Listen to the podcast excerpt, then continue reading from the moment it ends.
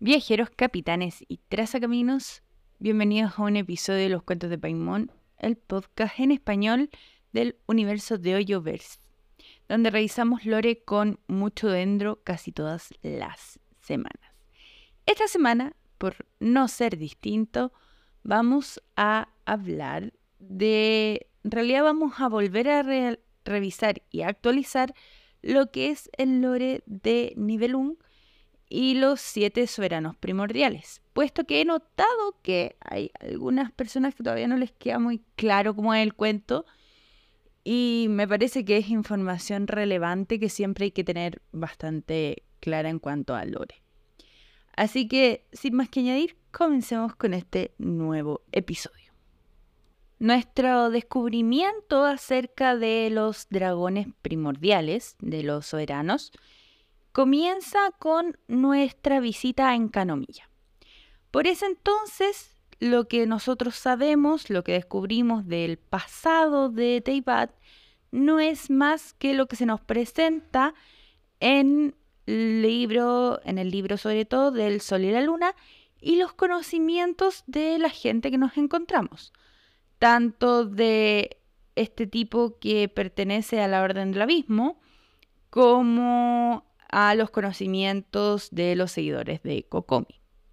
Se nos revela que esta gente vivía en Canomilla, en, en este mundo subterráneo que había caído tras la pelea de Teibat y que había quedado fuera de lo que eran las leyes de los dioses, que eventualmente Orobachi de alguna forma los había adoptado, pero eh, al final ellos vuelven a la superficie y se convierten en lo que ahora es el pueblo que adora a Kokomi. En ese entonces mucha gente dijo, ah, Kokomi claramente es el dragón hidro que reencarnó en ser humano. ¿Por qué? Porque todo parecía apuntar hacia ella en ese entonces.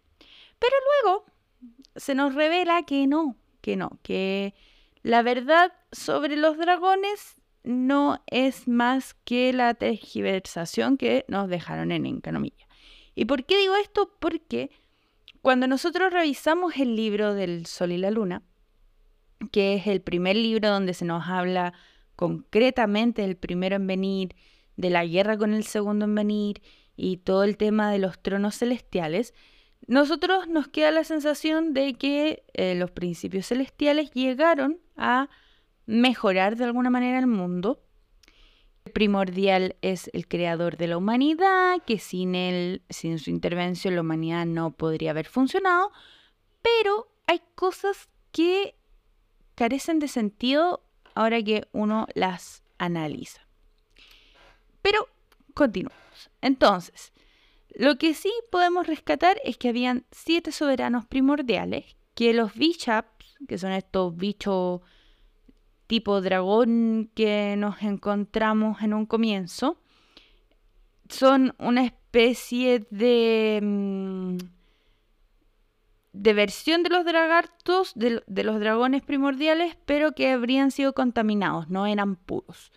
Por esta razón es que el dragón primordial hidro iba a volver a nacer, pero en forma humana, porque se habían contaminado y no podían nacer de los Bishops. Luego de todo eso, nos olvidamos un poco de lo que era la historia de los dragones y em, hasta donde nosotros sabemos había un primero en venir, un segundo en venir y que ambos habrían luchado por el trono celestial pero que el primero en venir de alguna forma era el creador del todo y quien había derrotado a los, a los dragones. En ese momento nosotros no sabemos nada más. Yo en mi momento pensé que los dragones habían fallecido todos y que se estaba esperando que reencarnaran pasado mucho, mucho tiempo, porque esto es más tiempo incluso que los 500 años que habían pasado en un comienzo del juego. En fin, que eh, en, en Canomilla nos queda una visión un poco más benevolente del primero en venir. Pero una vez que llegamos a Sumeru las cosas comienzan a cambiar. Y lo primero con lo que nosotros nos encontramos en Sumeru es, bueno, no es lo primero, pero relacionado con el tema claramente, es la historia de Nájida. Nájida nos habla acerca de lo que estaba pasando con Apep, el dragón Dendro, quien había sido contaminado por el conocimiento prohibido. Entonces Najida básicamente nos pide ayuda porque nosotros siempre ayudamos en todo porque somos los mejores de Teyvat. Y eh, tenemos que ir a salvarlo con un poco de energía que había dejado Ruka de Bata almacenada para eso. Y básicamente Najida casi se nos sacrifica, pero al final uno de estos honguitos dinosaurios que vemos por ahí acaba haciendo el sacrificio porque absorbe suficiente energía, que no es la misma energía de Najida, ojo, y mm, salva a, a Pep. De ahí nace el jefe semanal, que es el dragón, y que consiste básicamente en que nosotros vamos y lo purificamos toda la semana, porque pobrecito todavía quedó ahí en ese estado de me purifico, no me purifico. en cuanto a jefazo. Pero es como el momento eh, capturado en el tiempo que queda en el dominio, porque al final eso pasan a ser como... Estos jefazos semanales son como momentos capturados en el tiempo, si se fijan. Por ejemplo, la señora, momento importante capturado en el tiempo, lucha contra la señora. En lo que es la lucha contra Tartaglia también es como este momento capturado en el tiempo cuando revelamos la verdad de Tartaglia y sus poderes del abismo. Por otro lado, también tenemos la lucha de A versus Raiden, eh, que también queda como fuera del tiempo, pero es un momento capturado en el tiempo, donde tenemos que derrotar a, la Raiden. Y eh, bueno, en Inazuma tenemos dos, o sea, en Sumeru tenemos dos, que básicamente es eh, lo que pasa con Apep y lo que pasa con Scaramouche. En Mondstadt solo tenemos por ahora a Dublin, eh, o sea, a Durin, perdón. Y em, no, Durin no es el dragón Anemo, por desgracia, pero no es.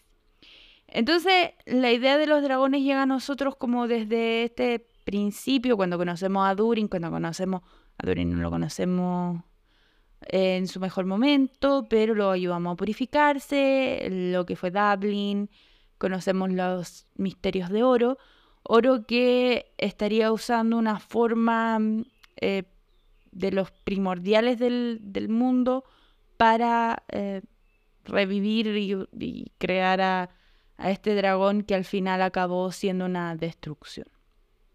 Pero volviendo al tema, en Sumeru nos encontramos con Apep, y Apep nos revela todo esto acerca de eh, Nibelung, del conocimiento prohibido, y nos revela cosas importantes, como por ejemplo que hasta ahora, el primer momento en el que nosotros tenemos plena conciencia de la existencia del conocimiento prohibido en Teibat, traído desde fuera, es con el rey dragón.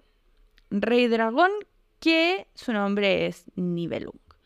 Nibelung utiliza el conocimiento prohibido que venía de fuera para hacerle frente a este personaje que después el mismo Neuvillet nos menciona como el usurpador. Y nos revela que en realidad lo que hace eh, Nibelung era tomar el conocimiento prohibido, tratar de utilizarlo para derrotarlo, logra dañar fuertemente a lo que fue el primero en venir e incluso logra hacer que el primero en venir y el segundo en venir se formen una especie de alianza que va a ser la que después va a terminar en usar al tercero en venir en Gnosis, así que no sé qué tan bueno sea, pero en fin. Y esto hace que ellos destruyan y si bien se nos dice que eh, desaparece, y yo en un principio pensé que el eh, Nibelung podría ser la voz o un remanente de Nibelung podría ser la voz del pecador. Pero luego también se nos revela que, o, queda sugerido en una línea de Apep, que en realidad cuando estaba haciendo un trato con el rey Desert, Apep dice algo así como, en ese momento todavía albergaba profundos arrepentimientos. Cuando el rey dragón regresó, el mundo había cambiado irrevocablemente. ¿Qué esto quiere decir? Una cosa muy sencilla, el rey dragón volvió y tendría que haber vuelto en forma humana. ¿Chongli es el rey dragón? Could be. Teoría número uno del día, Chongli, rey dragón. Ahora me van a decir, ya, que Chongli Arconte. Bueno, es teoría nomás, no, no, no se estresen, por favor, y sigamos en lo que es el análisis de Lore.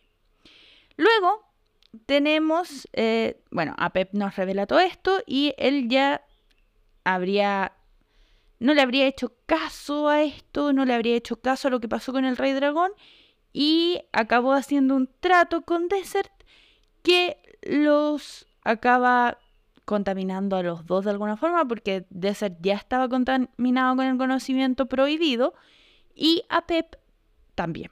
A Pep, por eso lo tenemos que salvar porque estaba contaminado con el conocimiento prohibido. Hasta donde sabemos en ese momento, si bien los dragones primordiales, esto es hasta ese momento, eh, todavía podían estar vivos, como es el caso de Apep, no tienen sus poderes al máximo. Y de aquí sale la idea, que se esparció un poco, de que Eisdaha sería el dragón primordial, Geo. Yo no lo creo porque cuando nos cuentan la historia de Eisdaha, en realidad lo que nosotros vemos es como Chongli lo crea desde la roca. Por lo tanto, es básicamente una escultura con patas. A la imagen que Chong-Li quiso darle. Entonces, puede ser un intento de Chong-Li de, de, crear un ser dragón como él. Puede haber sido. Pero en fin, continuamos. Entonces, con esa información nosotros dejamos Sumeru porque Najida Mm, nos deja ahí, descubrimos que los dragones, algunos todavía estaban vivos. Y llegamos a Fontaine. En Fontaine lo primero que empezamos a escuchar es acerca de la profecía, bla, bla, bla, y el mar primigenio y los dragones, y de repente se nos revela de buenas a primeras y sin mucha anestesia que Neuvillet es el dragoncito hidro reencarnado y que Cocomi te fuiste de aquí para la banca porque a nadie le importa. La cosa es que molestia aparte, molestia aparte porque nos metieron a Cocomi ahí para nada, pero en fin, tenemos al dragón Hidro. Nos revelan de allí que el dragón Hidro habría renacido hace unos 500 años aproximadamente, que mm, él, incluso más de 500 años, pero hace 500 años recibe una invitación de Furina para unirse a la corte y para ser el juez supremo de lo que vendría siendo Fonte. Por su parte, Furina sabe que él es el rey dragón, en realidad no Furina, sino que Focalors, y Focalors, eh, sin decirle a al dragoncito, básicamente lo que pasa aquí ni, siquiera es tanto que, que Neuvillet haya creado a Furina, que es una visión que mucha gente tomó porque la gente se quedó, esto quiero dejar la declaración porque me, me da ansiedad, y lo voy a decir así, cada vez que lo veo y no. Lo que pasa es que Furina ya existía. Bueno, Focalors. Focalors existía. Y era una de las oceánidas que Egeria había hecho convertirse en humanas haciendo el pecado. Entonces, eh, cuando Egeria fallece, porque Egeria fallece en el cataclismo, y se ve, em, queda en el, en el lugar de las Paris, porque va a combatir contra los monstruos que venían saliendo del abismo, que al final es el hoyito que encontramos ahí donde está la flor, y Egeria muere para mantener vivo ese a todo el mundo básicamente y de alguna forma pagando por su pecado, es que Focalors toma el lugar de Egeria.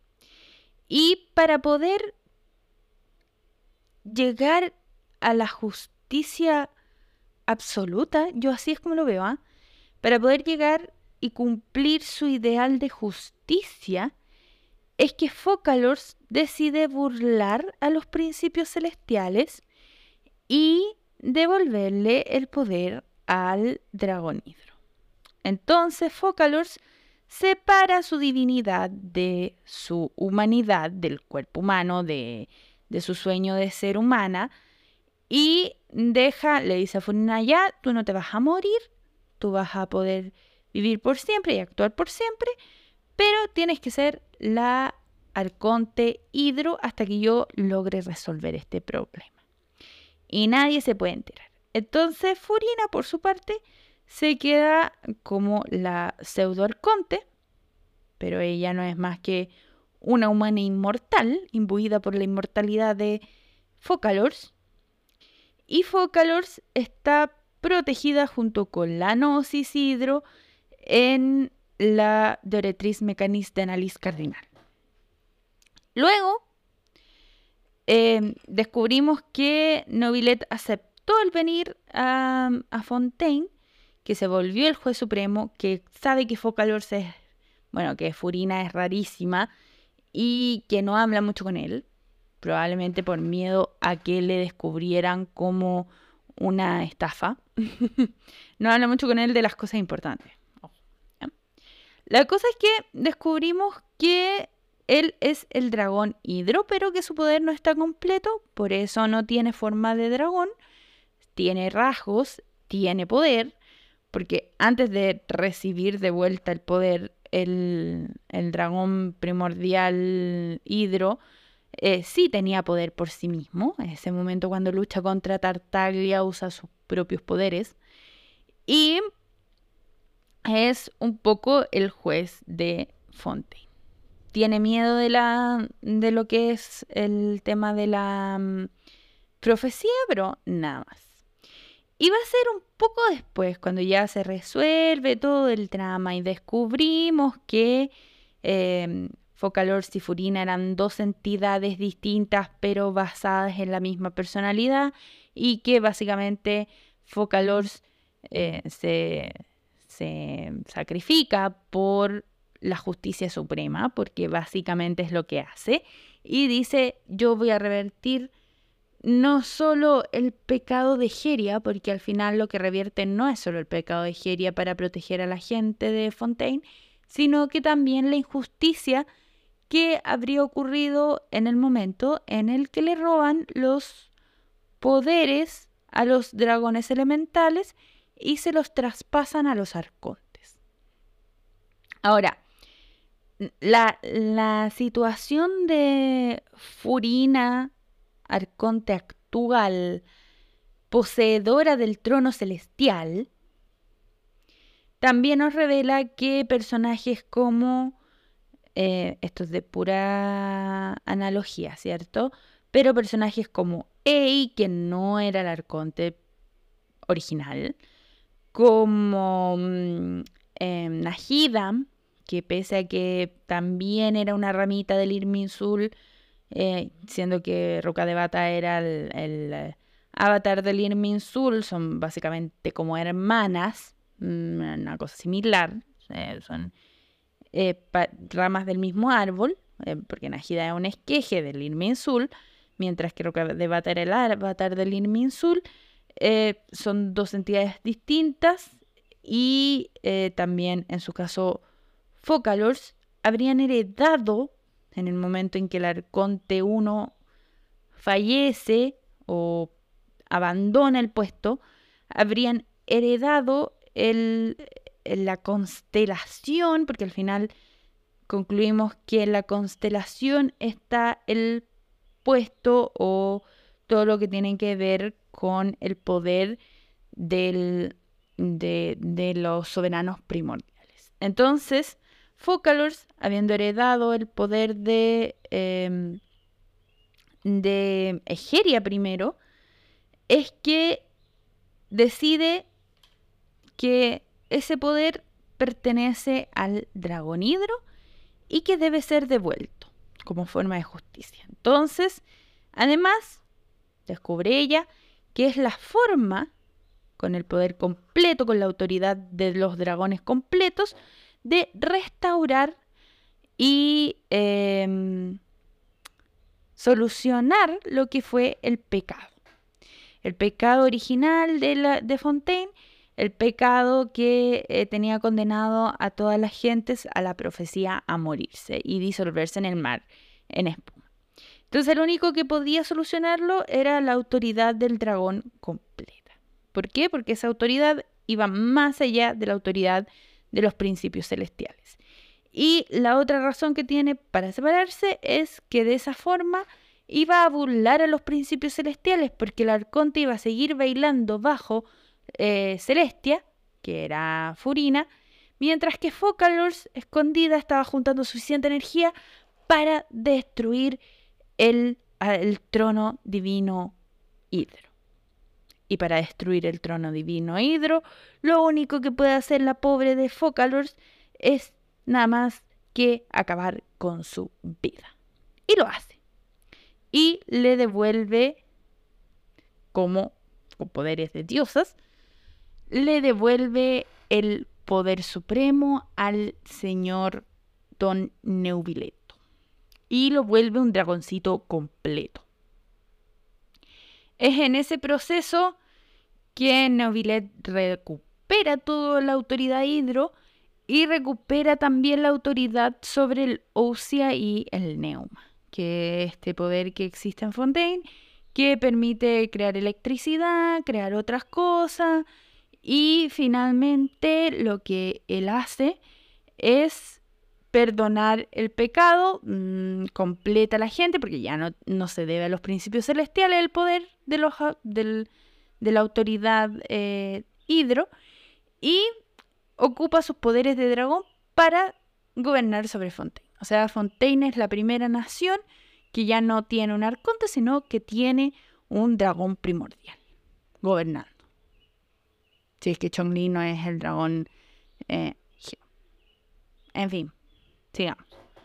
La cosa pasa a que Neuvillet nos revela más detalles interesantes. En primer lugar, descubrimos todo el tema de cómo el, el haber derrotado a los dragones sin necesidad de matarlos, porque esto no es menos interesante. Ojo, no es menos interesante que el haber derrotado a los dragones, porque Apep no está muerto, dio lugar a la formación de los tronos celestiales, que es una forma de aprovecharse de la autoridad de los dragones sin que este poder ya pertenezca a los dragones, sino que pasa hacia las personas y le pasa a pertenecer, bueno, a los arcontes en realidad, y Celestia o lo que viene a ser el primero y el segundo en venir, con los restos del tercero, ojo aquí, que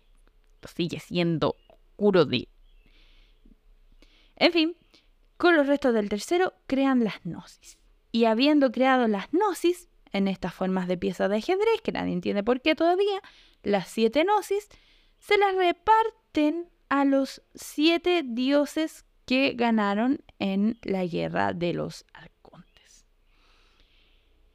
Digo ganaron, pero los dioses en cada una de sus jurisdicciones ganaron de distinta manera. Y eh, tomaron posesión de distinta manera, porque por ejemplo, lo que es Venti, Venti en ningún momento luchó al 100%, o sea, él apoyó a la gente en Mondstadt antiguo, para liberarse de lo que era el, el antiguo arconte, que, que era malvado, era un tirano, pero después hace alianzas con otros dioses y se convierte básicamente en el arconte Ané. Luego tenemos a Chong-Li, que Chong-Li sí gana por la fuerza, porque Chong-Li es el más fuerte de todos y consigue derrotar a los otros dioses, enemigos, etc. Pese a que la parte pensante era Wisong, por eso en mi teoría de que si Wisong no hubiese muerto antes, Wisong sería el arconte Geo, eh, es, es real. O sea, yo sigo pensando que si Wisong no estuviera fallecida, sería el arconte Geo. Pero como falleció, el segundo al mando y la opción más inteligente, Chongli. Luego en Inazuma estaban las dos partes del rayo, porque al final una es la sombra y la otra es la, luz, que son inseparables, pero son dos partes. Una fallece, que es Makoto, y la que queda es Ei.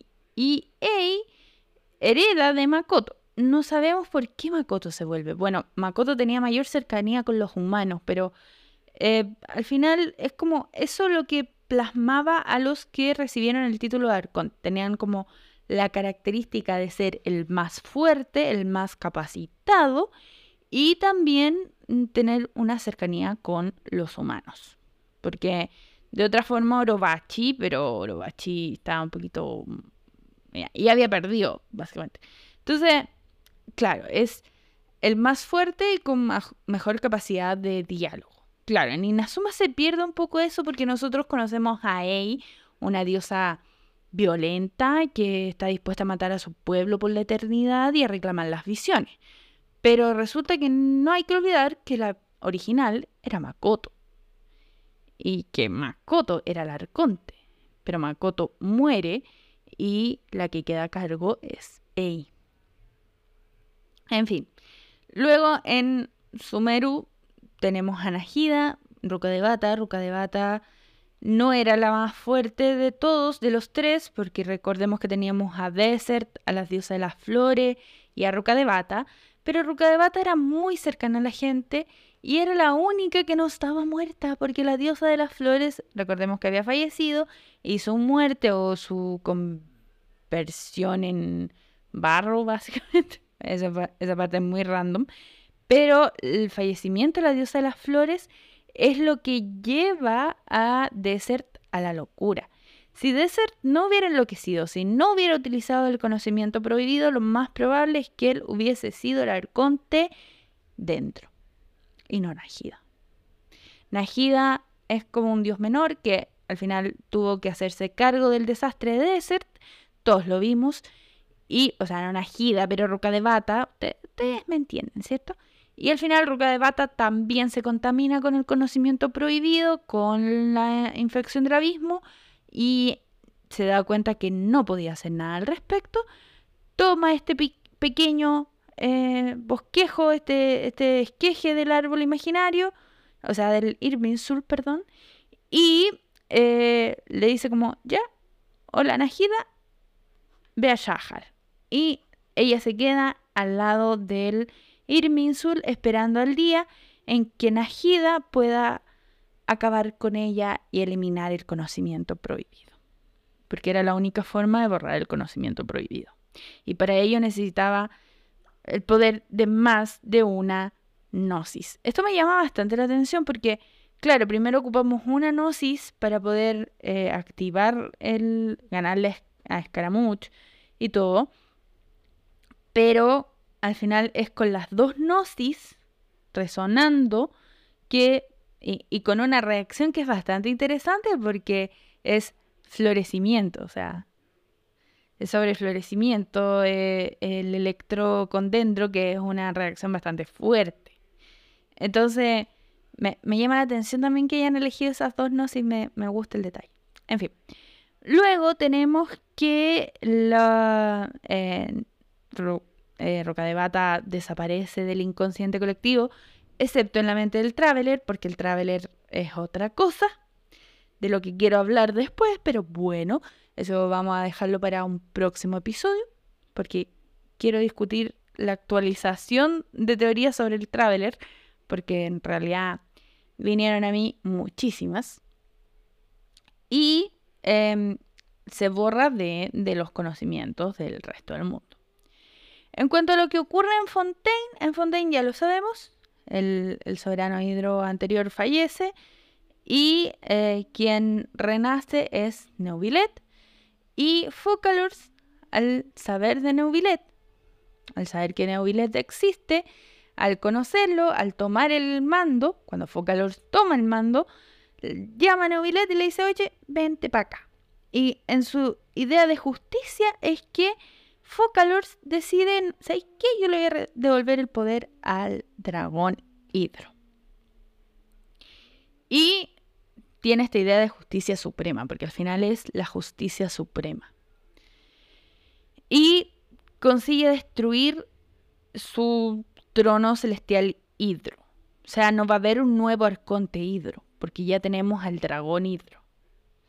Y esto es curioso, y yo lo he señalado, mucha gente me ha dicho, no, si no hay dos eh, poderes hidro distintos. Pero ojo que a los ganadores de la guerra de los arcontes, que al final no son los más fuertes, como ya discutimos, al final lo que Celestia les da, ahí hay otra cosa que quiero discutir, pero más adelante, es el trono celestial hidro, de anemo, todo de los distintos elementos, más la gnosis. Gnosis que era del tercer descendido, que es como un poder elemental superior, porque al final, eh, por lo menos en nuestro caso, tenemos un poder elemental muy similar al de los eh, dragones primordiales y la autoridad sobre la región en cuestión. Autoridad asociada al trono, hidro, o al trono, cualquiera de los otros tronos, ¿cierto? Son siete tronos. Pero lo que hace eh, Focalors es destruirlo de raíz y queda la Gnosis, hidro, más el dragón hidro. Ahora, eh, a mí esto me llama la atención porque la gnosis de alguna forma, de, hasta donde yo lo veo, aquí probablemente después se nos corrija o se nos confirme información, depende. La gnosis de alguna forma es un suplemento porque el poder de los arcontes, que eran diosesitos, más el trono celestial, no alcanzaba para hacer frente a al orden impuesto en, en Teibat. Entonces hacía falta una tercera cosa, más que el poder propio del arconte, más que el trono celestial, que es este símbolo de la autoridad que pasan a ser las gnosis. Lo otro que me llama fuertemente la atención es que el movimiento de las gnosis no cause nada, porque al final las visiones, claro, eh, nosotros sabemos que es un sistema como para utilizar la energía elemental, pero las gnosis son mucho más poderosas que eso. Entonces, el tener tantas gnosis juntas debería comenzar como a causar algún tipo de problema, pero parece que no, todavía. En fin, entonces, ¿qué pasa ahora? Pasa que ya no tenemos el trono hidro y lo que tenemos es al dragón, al dragón elemental hidro. Y tenemos por ahí dando vuelta que a menos que se haya muerto ese nuevo dragón, tenemos a eh, nivel 1 regresado. Ahora, yo ahí tengo dos teorías que eh, podrían ser complementarias como podrían ser opuestas. La primera es que Chong-Li sea el arconte, o sea, eh, sea el dragón elemental, el, el, rey dragón, por eso siempre ha sido un dragón, que el haberse quedado callado, el haber comprendido todo lo que estaba pasando, sea parte de un contrato antiguo y que eh, Wisong supiera que él era el dragón, así como Bata tenía una relación con Apep.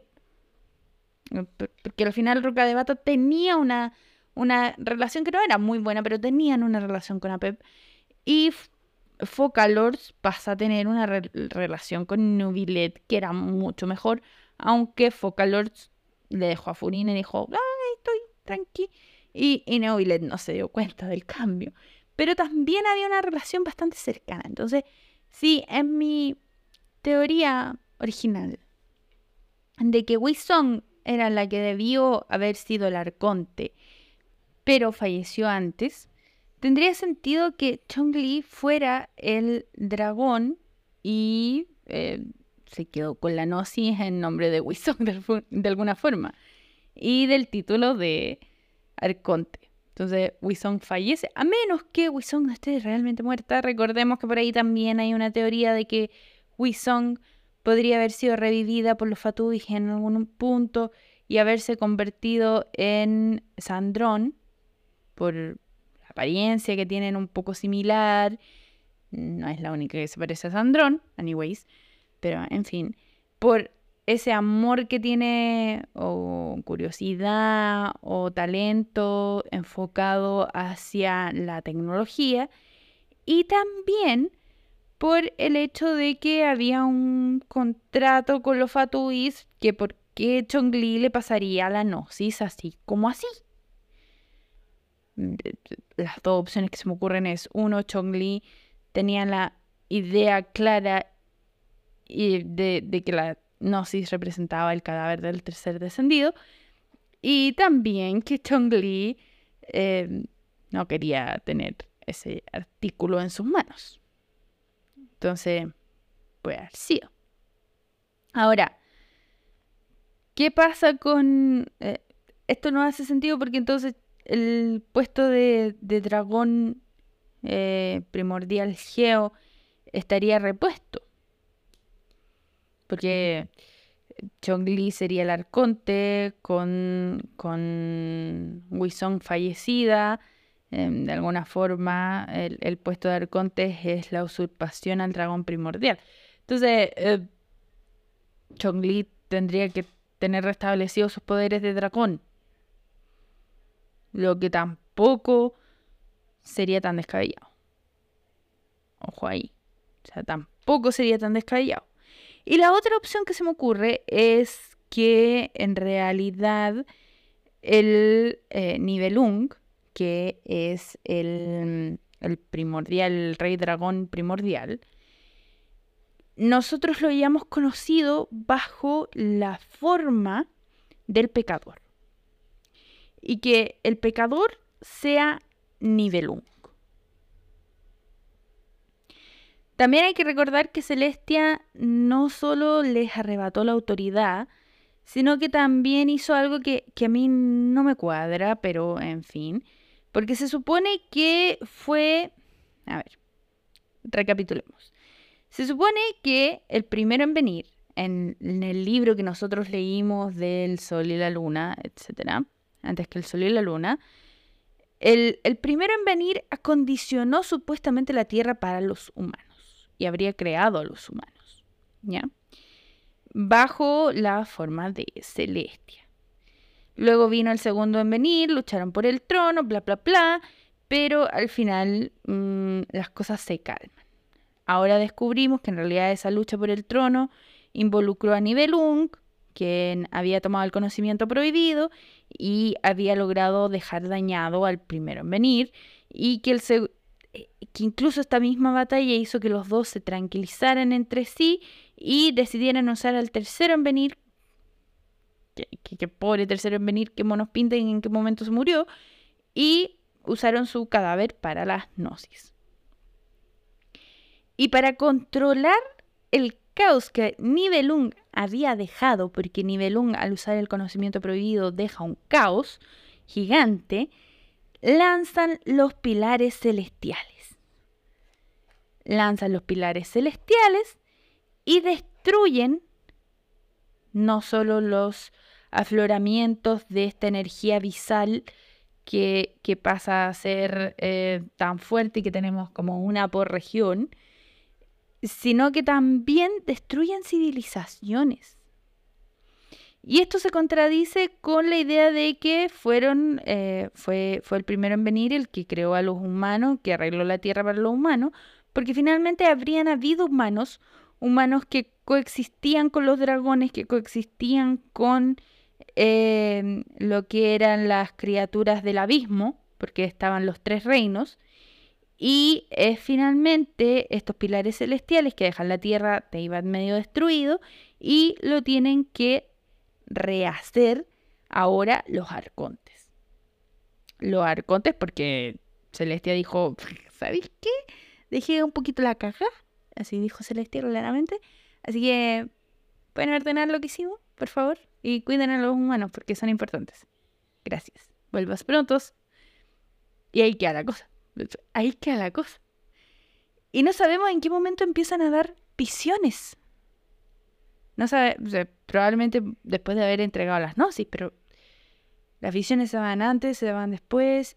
Los, los arcontes retomaron la entrega de visiones de los, de los dragones primordiales, que puede haber sido, ¿eh? que puede haber sido, porque ahora que, que, mm, que Neobilete es o sea, no es arconte, es dragón primordial repuesto, tiene la capacidad de dar visiones de darle visiones a los humanos, porque Furina es un humano. Y le dio una visión a Furina. Entonces, al final, eh, era una autoridad perteneciente quizás no a los arcontes en sí, sino que a los dragones, que los arcontes heredaron al heredar el poder de los dragones primordiales. Entonces, ¿en qué momento empiezan a las, las visiones, etcétera? En fin. ¿Y qué pasó con los humanos? porque muchos murieron. tenemos registro del eh, pilar celestial que cae en, lo que es eh, Espina Dragón. Primer pilar celestial que vemos, que lo vemos y lo reparamos y queda flotando en el aire. ¿ah? Y descubrimos que destruyó a esta civilización que tenía contacto con los dioses, pero los dioses tenían esta forma de estrellas.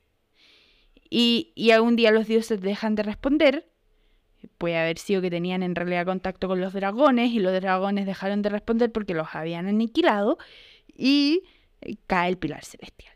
¡Pum! Luego, en, lo que es em, la cima, tenemos el pilar celestial que cae en Libe y que está enterrado bajo tierra donde está saliendo esta sustancia que denominamos fango oscuro que tiene como las mismas propiedades que tiene el abismo en las personas, pero en forma de barro, básicamente. Luego tenemos también, eh, bueno, en, en Inazuma no tenemos el pilar celestial, porque no hay pilar celestial en Inazuma. Pero sabemos que hubo un pilar celestial en Sumeru. Y de hecho, esto nos da un lineamiento porque el pilar celestial que cae en Sumeru, que Desert utiliza para hacer esta especie de, de santuario en recuerdo de lo que era la diosa de las flores, cae cuando ella se fallece, cuando, cuando ella muere, y había una civilización que era la ciudad de la Dama Luna. Y el pilar cae en la ciudad, se destruye y Desert queda en plan de qué pasó ahora, eh, descubre todo el tema del conocimiento prohibido y trata de usarlo para revivir o volver a lo que era antes. Y eh, por lo tanto, ahí está el pilar celestial, ¿ya? Pilar celestial de Sumeru. Y en Fontaine, ¿no hay pilar celestial?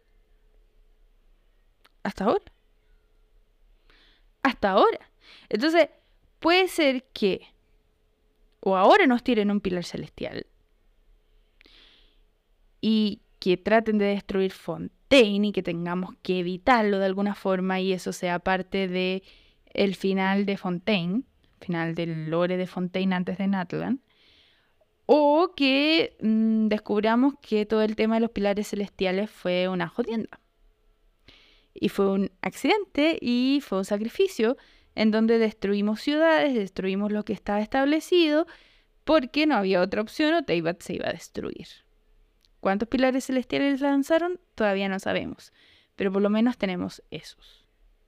Y de hecho, si bien en Inazuma no tenemos un pilar celestial, sí tenemos lo que es la diosa omnipresente en esta forma tan extraña, etcétera, sentada ahí en su piedra que no se parece a Ei y que más encima el pedazo de piedra parece que fuera uno de los pilares que aparecen en el principio.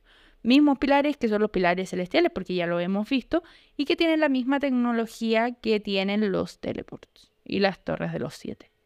Entonces probablemente la torre de los siete se irguen después de un tiempo en base a los arcontes para poder suprimir de alguna forma el poder del abismo, porque no podíamos estar arrojando pilares celestiales a diestra y siniestra porque mataba ya a la gente. Ahora, ¿qué tendría sentido que lanzaran un pilar celestial en Fontaine? No, yo creo que no, que no va a pasar eso. Pero de alguna forma tenemos que ver a los principios celestiales o tiene que haber alguna reacción. ¿Qué está pasando con los principios celestiales?